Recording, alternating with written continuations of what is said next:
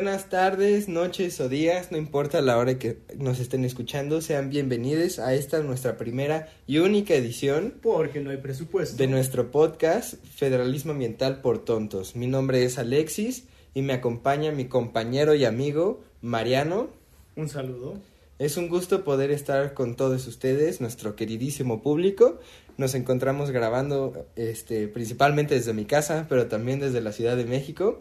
Y el tema que decidimos abordar el día de hoy, en nuestra única edición, corresponde al federalismo ambiental mexicano. Fuera de todas las ideas fatalistas y relacionadas al deterioro de muchos de los aspectos de nuestras vidas, porque indudablemente somos generaciones que viven y vivirán con las consecuencias del desarrollo incontrolado, nos resulta menester abordar la calidad de nuestro entorno. Y creemos que la idea de todo lo que diremos yace contenida en lo que Julián Marías mencionaba acerca de la frase de Ortega y Gasset, contenida en sus meditaciones sobre el Quijote. Yo soy yo y mis circunstancias, y de allí pues que si no las salvo a ellas, no me salvo yo. No obstante, se empieza desde el principio, y debe partirse desde lo más esencial, que en este caso sería responder a ¿en qué consiste el federalismo medioambiental? Antes de empezar eh, y entrar a full con todo el tema, nos gustaría dedicarle un fragmento de una hermosísima canción al medio ambiente.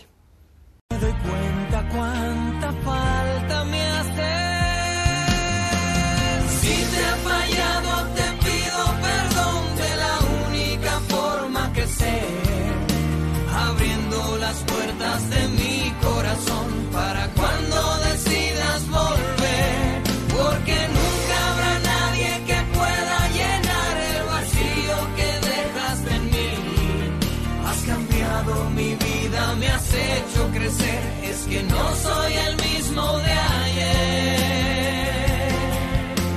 Un día es un siglo sin ti.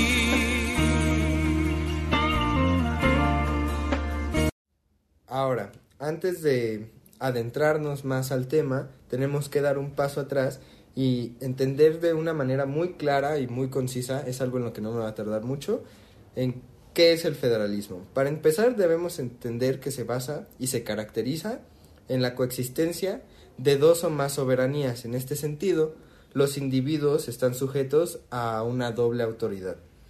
Eh, también debemos entender que en un mundo ideal debe de existir un equilibrio entre las facultades de los poderes locales y estatales y las facultades del poder federal, cosa que no pasa. Para terminar de hablar del federalismo, me gustaría retomar una cita de Aquilino Vázquez García que, dice, el espíritu del, del Estado federal es darle al gobierno central las competencias exclusivas para los asuntos que afectan el interés general del país. En este sentido, es importante que tengamos una definición de medio ambiente. Para esto, tomamos a la Ley General de Equilibrio Ecológico y la Protección al Ambiente, a partir de ahora, el EGEPA. Esta ha definido al medio ambiente como el conjunto de elementos naturales y artificiales o inducidos por el hombre que hacen posible la existencia y desarrollo de los seres humanos y demás organismos vivos que interactúan en un espacio y tiempo determinados. Siguiendo a Aquilino Vázquez García y el ordenamiento ecológico general del territorio del país, Que es la materia básica del federalismo. es el proceso de planeación dirigido a evaluar y programar el uso del suelo y el manejo de los recursos naturales en el territorio nacional y las zonas sobre las que la nación ejerce su soberanía y jurisdicción, para preservar y restaurar el equilibrio ecológico y proteger al ambiente. Pero antes de entrar de lleno a los casos, sobre todo al caso de México, debemos entender que el federalismo ambiental se basa en el diseño de una política ambiental. Esta se realiza en un contexto en el que los distintos niveles de gobierno, tanto federal como local y estatal, intervienen. Bajo esta premisa surgen ciertas preguntas. La primera sería, ¿cuál es el rol eh, de cada orden de gobierno? Otra pregunta que surge que es muy importante es, ¿bajo qué circunstancias debe usarse una política ambiental uniforme a lo largo de toda una nación y bajo qué otras debe implementarse de manera regional?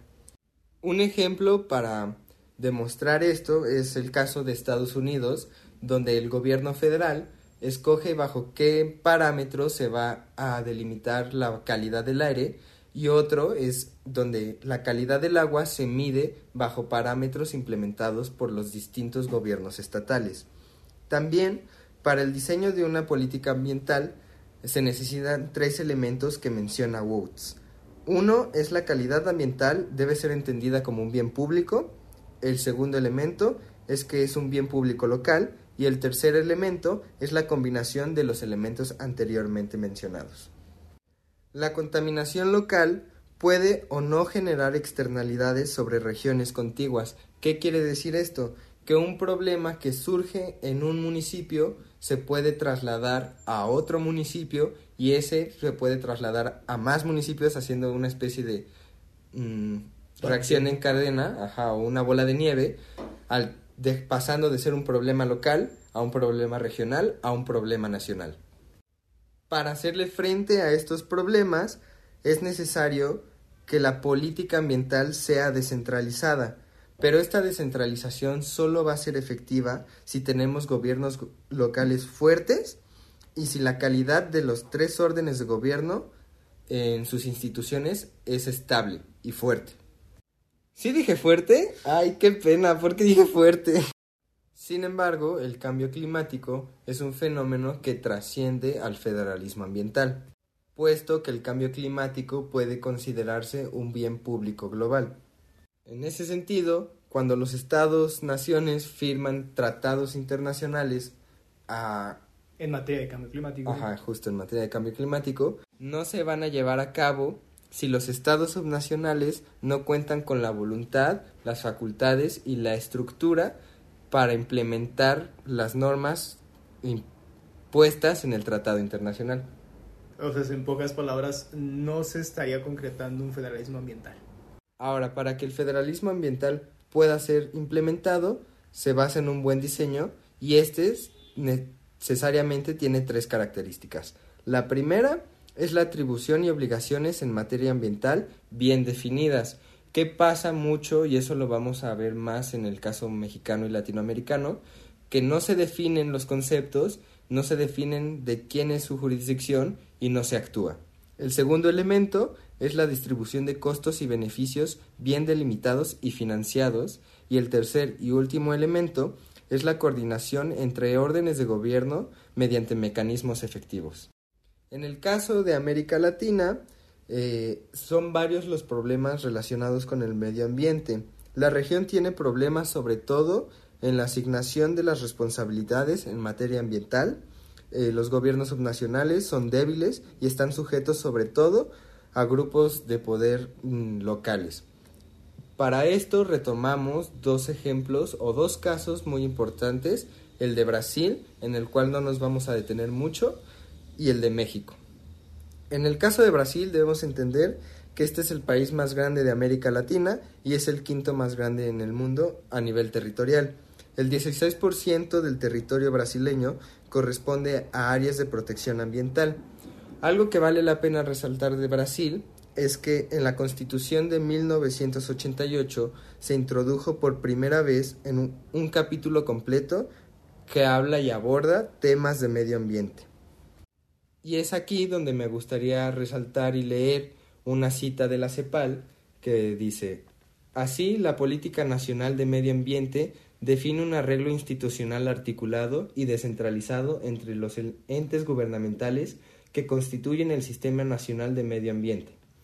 Este comprende dos esferas de acción. Primero, de la formulación de la política nacional de medio ambiente y segundo, de la articulación interinstitucional de medio ambiente. Esto a su vez generó diversas dificultades, sobre todo en los gobiernos subnacionales, para resolver los problemas se generaron un laberinto de normas. Estas restaban autonomía a los estados y a su vez generaba una debilidad institucional.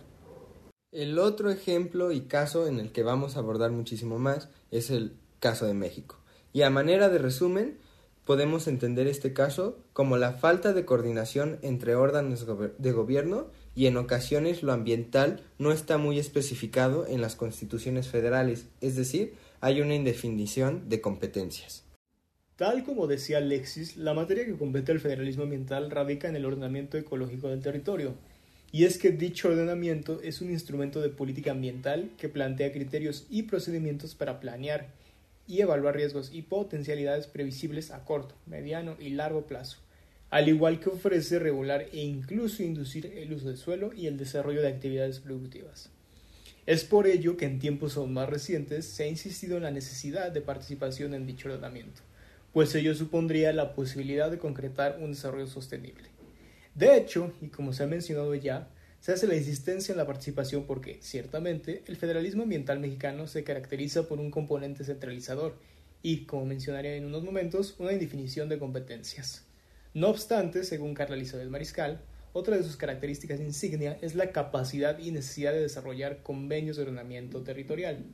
Tal como se ha dicho con respecto a los casos que considera Waits, dichos convenios tienen como razón de ser el concretar acciones coordinadas dirigidas a consolidar el equilibrio ecológico y la sostenibilidad. Sin embargo, estos convenios son materia para un momento posterior.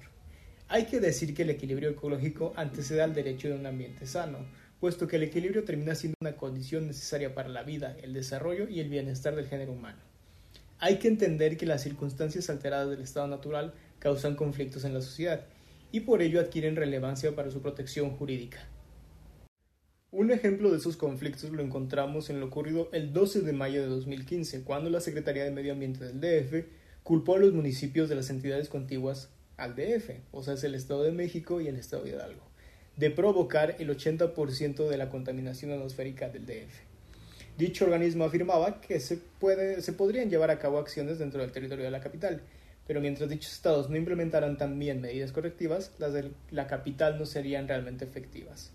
Entre sus declaraciones, y cito, encontramos que estamos en un valle, entonces todo lo que recibimos de los estados vecinos se queda aquí. Para que se disperse es mucho más difícil por nuestra situación geográfica y orográfica. Como respuesta a esas declaraciones, la Secretaría del Medio Ambiente del Estado de México lo negó. Y lo cierto es que este tipo de disputas al final representan uno de los grandes problemas de nuestro federalismo ambiental, que termina siendo la coordinación.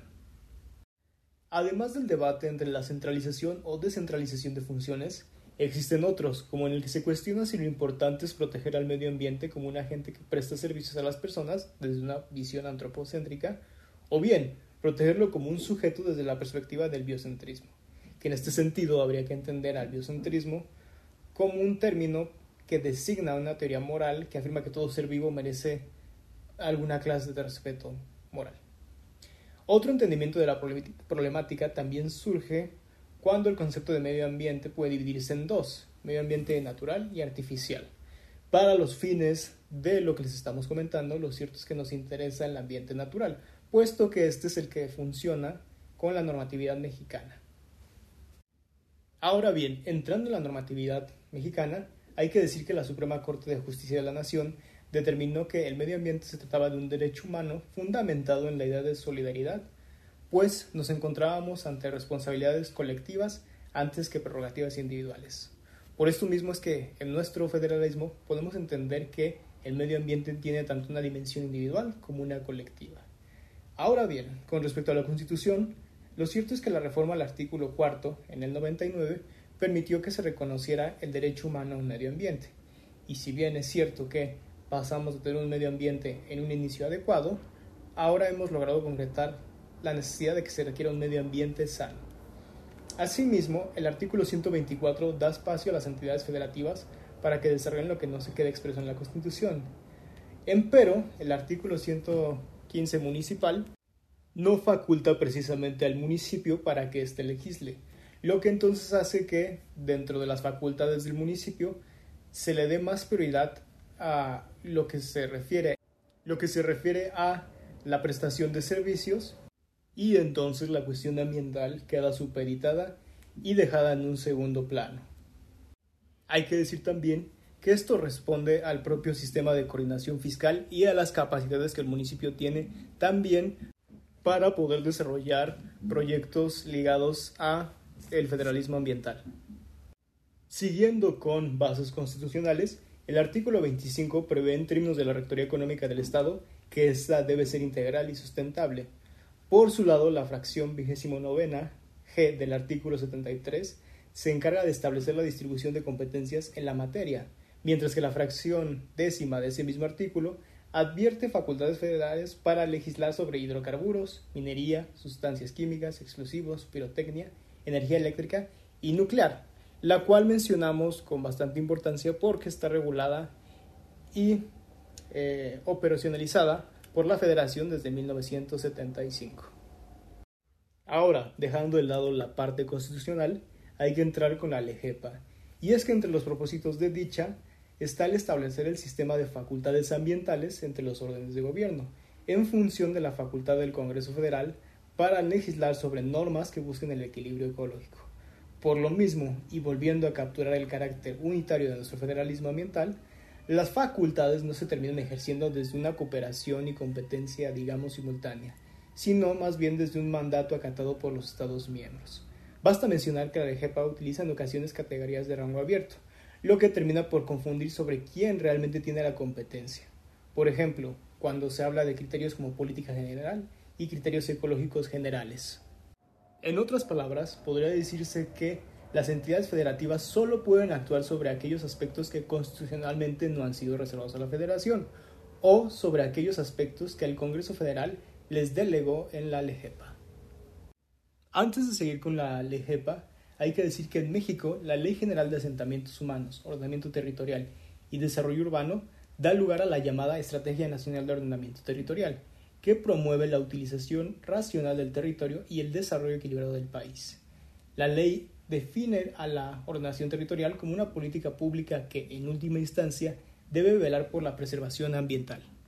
Regresando con la LEGEPA, esta dicta en su artículo 6 que las atribuciones otorgadas a la Federación pueden ser ejercidas con acciones de coordinación, y en su artículo 11 prevé que la Federación, y esto es muy importante, a través de la Secretaría de Medio Ambiente y Recursos Naturales, o sea, Semarnat, podrá suscribir convenios o acuerdos de coordinación con objeto de que los gobiernos de las entidades federativas, con la participación, en su caso, de sus municipios, asuman ciertas facultades como, y nosotros destacamos principalmente, la administración y vigilancia de las áreas naturales protegidas de competencia de la Federación o el control de los residuos peligrosos considerados de baja peligrosidad. Por su parte, el artículo 112 describe las facultades en materia de prevención y control de la contaminación atmosférica. Sin embargo, como hemos mencionado, los criterios a veces pecan de ser tan generales que no terminan de quedar claras estas facultades. Ahora bien, de acuerdo con el artículo tercero, fracción vigésimo cuarta de la LGEPA, el ordenamiento ecológico del territorio tiene por objeto la protección del ambiente y el aprovechamiento sustentable de los recursos. También hay que considerar que la LGEPA establece los criterios que se deben considerar en la formulación del ordenamiento ecológico, de forma que existe un programa de ordenamiento ecológico general que formula Semarnat. Y es que la Semarnat, si una obligación tiene, es la de asistir técnicamente a las entidades federativas en la formulación y ejecución de los programas, así como también de fomentar la participación ciudadana y de recurrir a mecanismos de consulta. Otra de las cosas por las que la ley JEPA tiene tanta importancia es porque decreta que en los casos en que una región ecológica abarque el territorio de dos o más entidades federativas, la federación debe celebrar acuerdos o convenios de coordinación regional con los gobiernos locales, ya sea entidades federativas, municipios o demarcaciones de la Ciudad de México. La importancia de estos convenios mencionados radica en la protección de la población, la seguridad y la calidad de vida.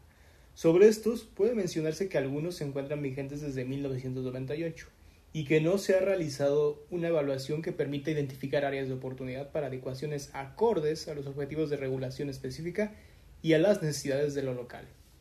Para 2021 había al menos 195 convenios, entre los que destacan los ordenamientos ecológicos, uno por el volcán Popocatépetl, que es entre Puebla, el Estado de México y Morelos, dos por la protección de la mariposa monarca, que es entre el Estado de México y Michoacán, y tres, por último, el ordenamiento al que hemos dado mayor énfasis, el ordenamiento ecológico de la cuenca del Valle de México, que es entre el Distrito Federal, Hidalgo, el Estado de México y Tlaxcala, que en este caso sí existe. Desgraciadamente, pese a la existencia de estos convenios, Carla Mariscal destaca una condición, y es que aún faltan muchas regiones sin OETs, ordenamientos ecológicos territoriales debido a diferencias en el presupuesto e infraestructura entre las entidades federativas y los municipios, lo cual revela una brecha importante entre entidades y remarca aún más la dominancia de un gobierno central por sobre las entidades. Aunado, hay registros de convenios de coordinación que se firmaron en 2003 y aún así permanecen en trámite, lo que también demuestra la necesidad de una actualización de los convenios. Pero, fuera de esta observación, y habiendo explicado este largo contexto jurídico y operativo, entonces procedemos a tocar el tema que en realidad nos interesa, porque nos afecta particularmente. El federalismo aplicado a la zona metropolitana del Valle de México o cuenca del Valle de México. Para abordar la aplicación del federalismo ambiental en el caso de la zona metropolitana del Valle de México, lo que recuperamos fue el programa de gestión para mejorar la calidad del aire de precisamente la zona metropolitana del Valle de México para el periodo 2021-2030. Ahora bien, primeramente hay que destacar que la cuenca del Valle de México es la metrópoli con la mayor población en el país, 17% del total, lo que equivaldría a 21.7 millones de habitantes. Y además es una de las 10 ciudades más grandes del mundo, aparte de que es donde se genera aproximadamente el 22% del PIB. Por ello, se trata de una área de interés nacional, tanto por las oportunidades que ofrece como por los retos que implica, siendo la calidad ambiental uno de los más importantes. Las estrategias más relevantes del documento mencionado están dirigidas a reducir las emisiones de sectores contaminantes, como el transporte particular y las industrias, en lo que se incluye la producción y generación de contaminantes resultado de la producción energética. Paralelamente, la coordinación existente incluye al Estado de México, el Estado de Hidalgo y la Ciudad de México. No está incluido Tlaxcala y las razones de esta omisión no son del todo claras. Históricamente, la zona metropolitana ha tenido problemas de contaminación atmosférica al grado de que la OMS en el 92 declaró que se trataba de la zona con el peor aire en el mundo. Es por ello que, desde la década de los noventas, la materia adquirió relevancia y se comenzaron a llevar a cabo acciones que contuvieran la contaminación. Hay que recordar que por la orografía, estamos rodeados de montañas, y el clima, el Valle de México tiende a acumular contaminantes en el aire, desde los tipos COP, que vendrían a ser compuestos orgánicos volátiles, pasando por el ozono y llegando hasta los óxidos de nitrógeno, que provienen principalmente del transporte, aproximadamente un 85% del total de la contaminación. Hablando de compuestos, es por dichos que incrementa la mala calidad del aire, y con ello también incrementa la tasa de incidencia y mortalidad asociada al cáncer de pulmón y enfermedades cardiovasculares, respiratorias y metabólicas. Para ello, el programa cuenta con 19 medidas, 40 acciones y 126 actividades orientadas a prevenir, controlar y reducir las emisiones de fuentes prioritarias. Y es que se estima que con este y su implementación, para el año 2030, se reduciría entre el 20 y 25% de la contaminación atmosférica, a la par de intentar lograr el estándar de la OMS de tener un aire de buena calidad durante al menos dos terceras partes del año, un objetivo que se piensa establecer para 2040. Entre los beneficios de la implementación de este programa no solo se verían reflejados los resultados en la calidad del aire, sino que también se calcula que el programa evitaría 6.000 muertes en el año 2030 lo que representaría un ahorro de 119.256 millones de pesos. Para lograr todo lo dicho, el programa hace énfasis en la necesidad de que exista cooperación entre los tres niveles de gobierno, en las tres entidades que son parte del programa, es decir, 76 demarcaciones, 16 alcaldías y 59 municipios. Ahora, con respecto a la calidad del aire, es importante rescatar que la responsabilidad de dicho recae en la SEDEMA, el ESMAGEM, el SEMARNAT con terminación TH porque es del estado de Hidalgo, y la CAME, que vendría a ser la Comisión Ambiental de la Megalópolis. Bueno, ya para cerrar, pues la verdad es que Mariano y yo no se los queríamos decir. Pero, en conclusión... Si no cuidan el medio ambiente, se, mueren. Me doy cuenta cuánta